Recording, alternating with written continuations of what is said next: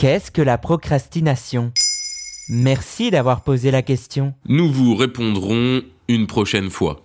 Maintenant, Vous savez. ta ta ta ta ta. Allez, merci d'avoir posé la la question. La procrastination n'est pas une activité fétichiste. Ce n'est pas non plus un terme technique utilisé par les hommes politiques. Enfin, quoique. Non, la procrastination, c'est le fait de remettre au lendemain ce qu'on pourrait faire aujourd'hui. Il existe tout un spectre d'intensité de la procrastination, allant d'une simple tendance à remettre plus tard de petites corvées ponctuelles, comme du nettoyage,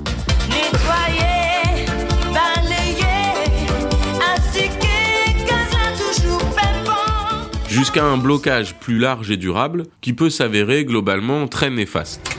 Peut-être je finirai ça plus tard, hein. La procrastination résulte de un ou plusieurs facteurs, notamment l'anxiété de ne pas toujours savoir être efficace, la peur d'affronter un possible échec, ou encore la mauvaise estimation du temps qu'une tâche pourrait prendre. D'autres causes peuvent entrer en jeu, telles qu'un ordre de priorité biaisé qui mettrait les tâches simples avant des tâches plus complexes mais plus urgentes, L'hyperactivité pourrait également engendrer une difficulté à se concentrer sur une même tâche sur la durée. Attendez, je vais pas rester sur un échec, j'ai une réputation à soutenir, moi. Nous sommes tous victimes de procrastination à un moment ou un autre, mais il vient un temps où la gestion des choses qu'on a laissées en suspens devient nécessaire, que ce soit pour les études, le travail, le rangement ou une autre activité. Pour ce faire, il faut évaluer les tâches urgentes en fonction de leur utilité et à ce qu'elles peuvent vous apporter, comment elles pourraient vous motiver. Dès lors, l'accomplissement de ces tâches peut vous simplifier la vie et booster votre confiance en vous pour vous encourager à effectuer des corvées suivantes.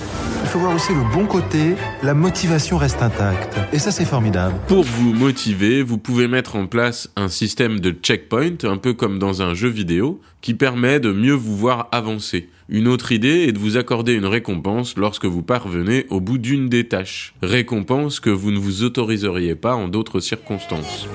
Au bout du chemin, m'attend ma récompense au pays.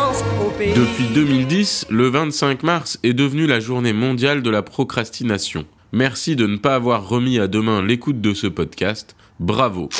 Voilà ce qu'est la procrastination. Maintenant, vous savez. En moins de deux minutes, nous répondons à votre question de manière claire, concise et détaillée. Que souhaitez-vous savoir? Posez vos questions en commentaire sur toutes les plateformes audio.